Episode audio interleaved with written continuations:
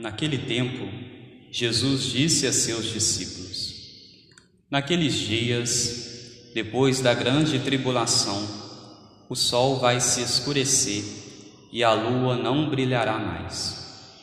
As estrelas começarão a cair do céu e as forças do céu serão abaladas.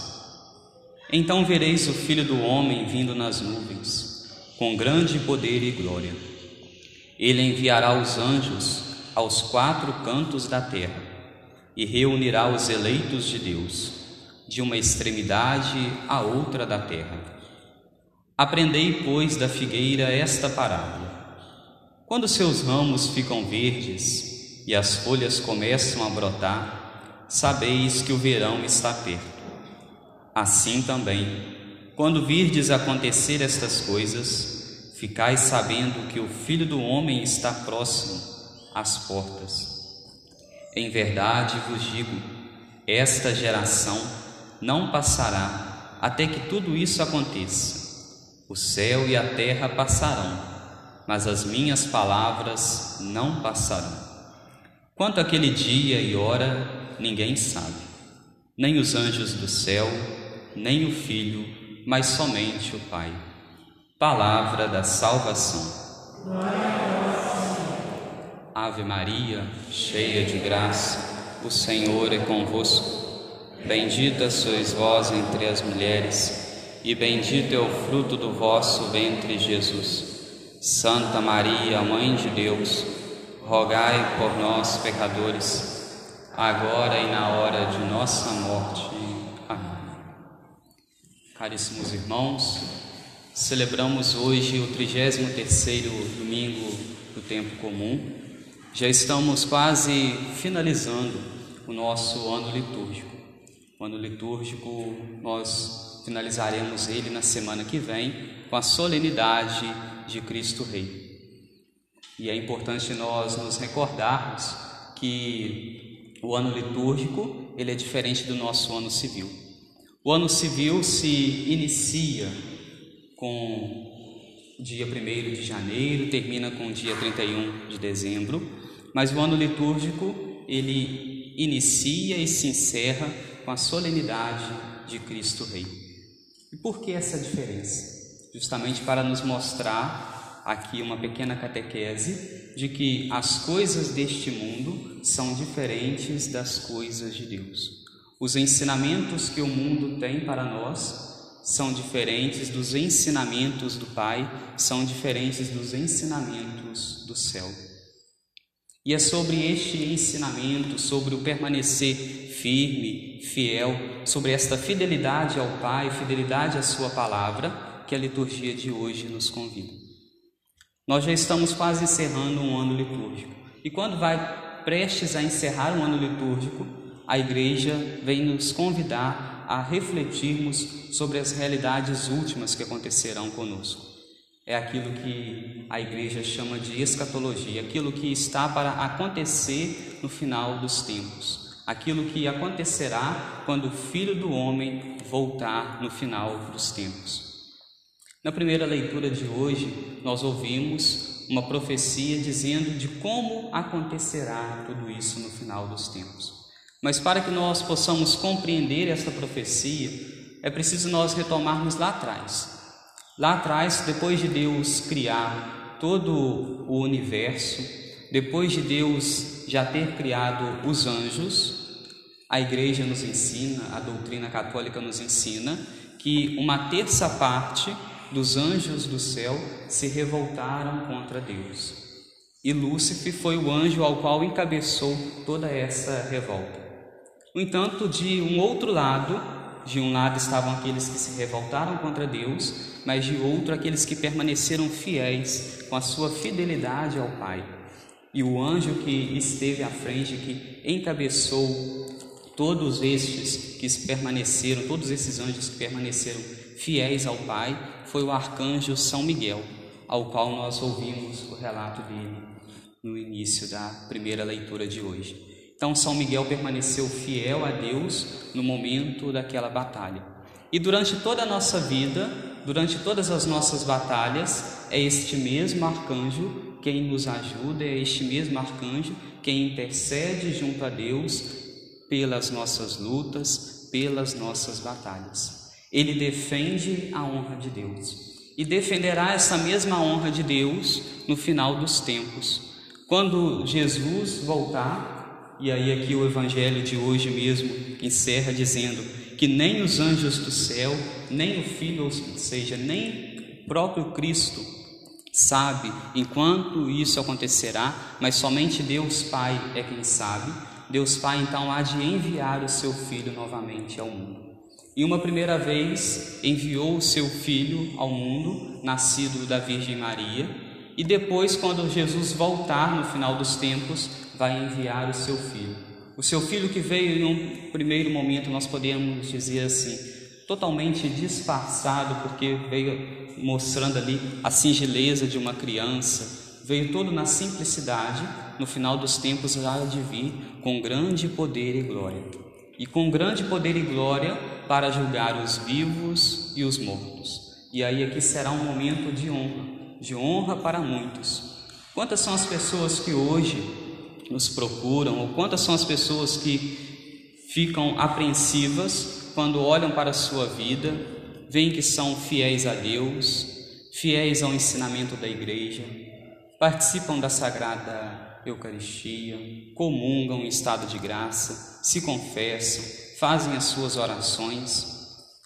Parecem que em um primeiro momento estão de uma forma perfeita porque estão ali fiéis a Deus, fiéis aos seus mandamentos, fiéis à sua doutrina, mas ao mesmo tempo essas pessoas às vezes são perseguidas perseguidas no mundo, e do outro lado, aqueles que não são seguidores de Cristo, não são seguidores de Deus, aqueles que permanecem distante do ensinamento de Deus, no ensinamento da igreja, por vezes parecem vencer. Neste momento, no final dos tempos, há de ser um momento de grande júbilo para estes que permaneceram fiéis a Deus. Por que há de ser um momento de júbilo para eles? Porque será um momento de triunfo para estes e de derrota para os outros. Derrota para aqueles que permaneceram infiéis a Deus. Derrota porque irão ser, nós podemos dizer, desmascarados na frente de todos e, além disso, precipitarão no fogo do inferno.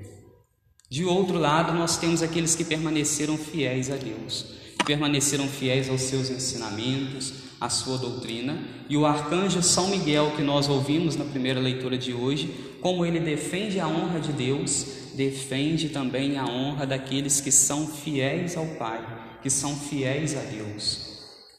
Então, isso é o que vai acontecer no final dos tempos. Nós não sabemos detalhes de como isso acontecerá. Nós sabemos apenas isso, que é o que Deus nos revelou, que a igreja nos revela, a doutrina da igreja, as sagradas escrituras, ela nos revela somente isso. Nós não sabemos muitos detalhes a respeito. Como nós ouvimos no evangelho de hoje, nem os anjos do céu, ou seja, nem aqueles seres que são seres espirituais, seres sábios, compreendem e sabem a respeito disso. Nem o próprio Jesus, que Deus Pai revelou tantas coisas, ele também não sabe. Somente o Pai sabe como acontecerá isso no final dos tempos. Mas é preciso que nós permaneçamos então, irmãos, fiéis ao Pai, fiéis aos seus ensinamentos, fiéis à sua doutrina. É o que nós rezamos, o que nós pedimos hoje na oração do dia. Na oração do dia, que é a oração que nós fazemos depois do glória e antes da primeira leitura, nós pedimos a Deus para que permaneçamos fiéis a Ele fiéis, unidos a Ele, fiéis aos seus ensinamentos. Ensinamentos e palavras estas que não passam. Como nós ouvimos também no final do Evangelho de hoje: o céu e a terra passarão, mas as minhas palavras não passarão. Nós devemos nos recordar que as palavras de Deus, os ensinamentos de Deus não passam, não estão ultrapassados. Aquilo que Jesus ensinou lá atrás, na sua época, é o mesmo ensinamento que a igreja foi bebendo dele durante esses dois mil anos e a igreja ainda hoje acredita nestes mesmos ensinamentos. Muitos daqueles ensinamentos que foram revelados lá no Antigo Testamento, depois nós vemos eles novamente serem revelados, às vezes com uma outra forma, às vezes aprofundando, aprofundando ainda mais aquilo que já se tinha sido revelado lá atrás no Novo Testamento. Nós vemos tantas promessas do Antigo Testamento se cumprirem no Novo e muitas promessas de Jesus feitas no Novo Testamento se cumprirem ao longo da igreja. Isso porque a palavra de Deus, os ensinamentos dele nunca estão ultrapassados. A palavra de Deus, a doutrina da igreja, ela é sempre fiel. Aquilo que Jesus criticou lá atrás, continua Jesus ainda hoje criticando, a sua igreja, a sua santa igreja continua ainda hoje criticando. Jesus lá no passado criticou as uniões ilegítimas. Ainda hoje a igreja critica, e não somente a igreja, a igreja que é o corpo místico de Cristo, é a esposa de Cristo, nosso Senhor Jesus Cristo ainda continua criticando tudo isso. As Sagradas Escrituras, nosso Senhor Jesus Cristo, a igreja criticou a união com pessoas do mesmo sexo, ainda hoje a igreja as critica. Jesus criticou levantar falso testemunho contra o próximo, contra o irmão. Ainda hoje, esta crítica, ainda hoje a igreja defende tudo isso. A Bíblia ressalta em vários momentos a importância de nós recorrermos à confissão, de nós buscarmos no ministro ordenado o perdão dos nossos pecados. Vários são os textos bíblicos que falam a respeito disso e ainda hoje a igreja tem este mesmo pensamento, tem esta mesma doutrina, esta mesma moral. Jesus disse que nós devemos perdoar 70 vezes 7, ou seja, perdoarmos sempre. Não que nós vamos esquecer aquilo que o outro fez contra mim. Às vezes, quando se eu acontecer de eu esquecer o que o outro fez, eu estou com uma doença chamada amnésia.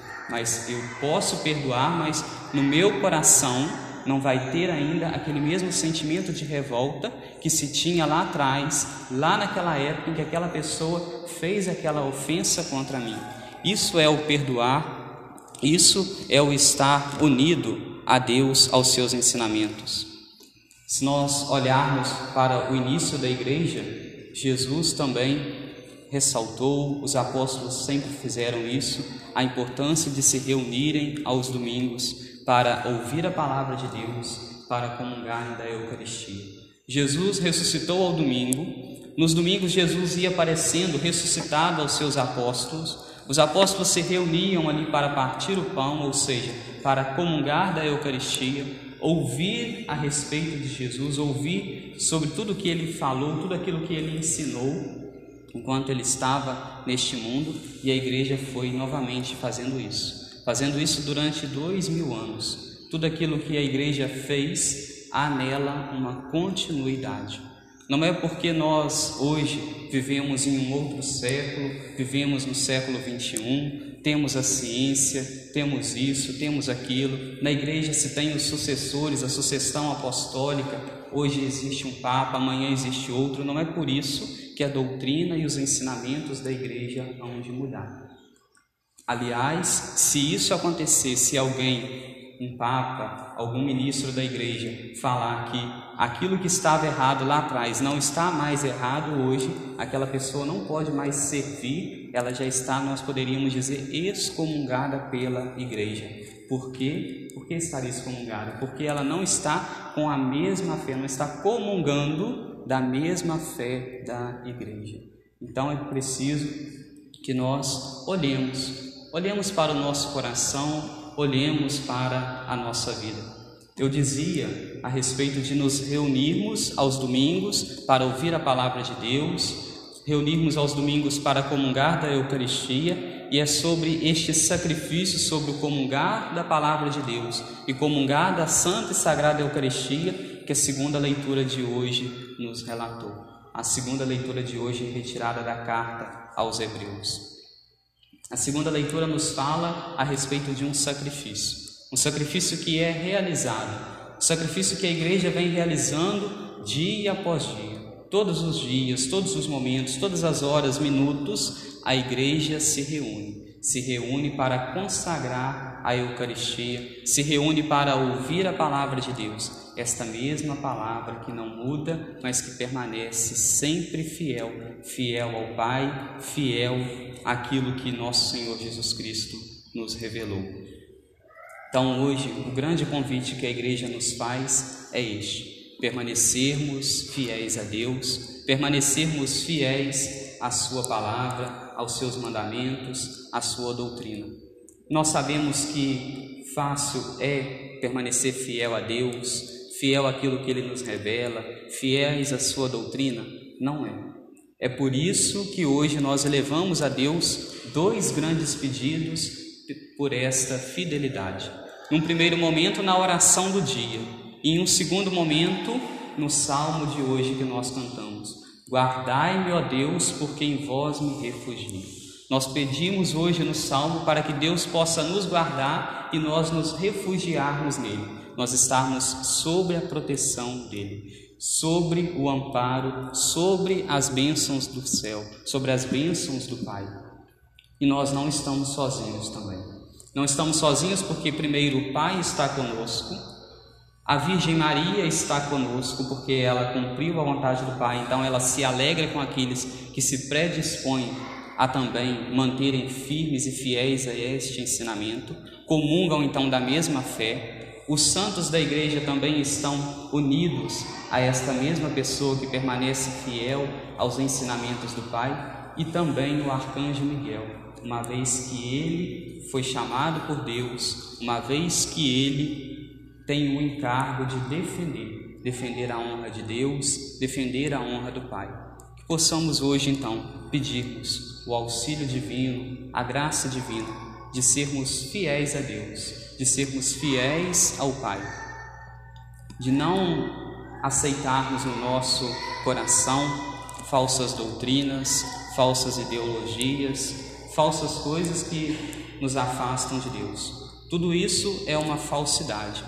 De outro lado, nós temos uma única coisa que é a verdade. A verdade é o ensinamento de Deus, a verdade é o ensinamento da Santa Igreja, pois o próprio Jesus disse: Eu sou a verdade e a vida. Então, aqueles que ouvem os ensinamentos de Deus, ouvem os ensinamentos da Igreja, não estão confusos. Não estão confusos por quê? Porque Deus vai revelando pouco a pouco a estes que são fiéis a Ele estes ensinamentos. Vai revelando pouco a pouco e existem coisas que serão reveladas somente no final dos tempos. Aliás, o próprio Evangelho de hoje nos fala: existem coisas, por exemplo, na vinda do Filho do Homem, que nem ele mesmo sabe, nem os anjos sabem somente Deus Pai. Então permaneçamos fiéis a Deus e peçamos o auxílio divino, o auxílio dos céus sobre cada um de nós. Louvado seja o nosso Senhor Jesus Cristo.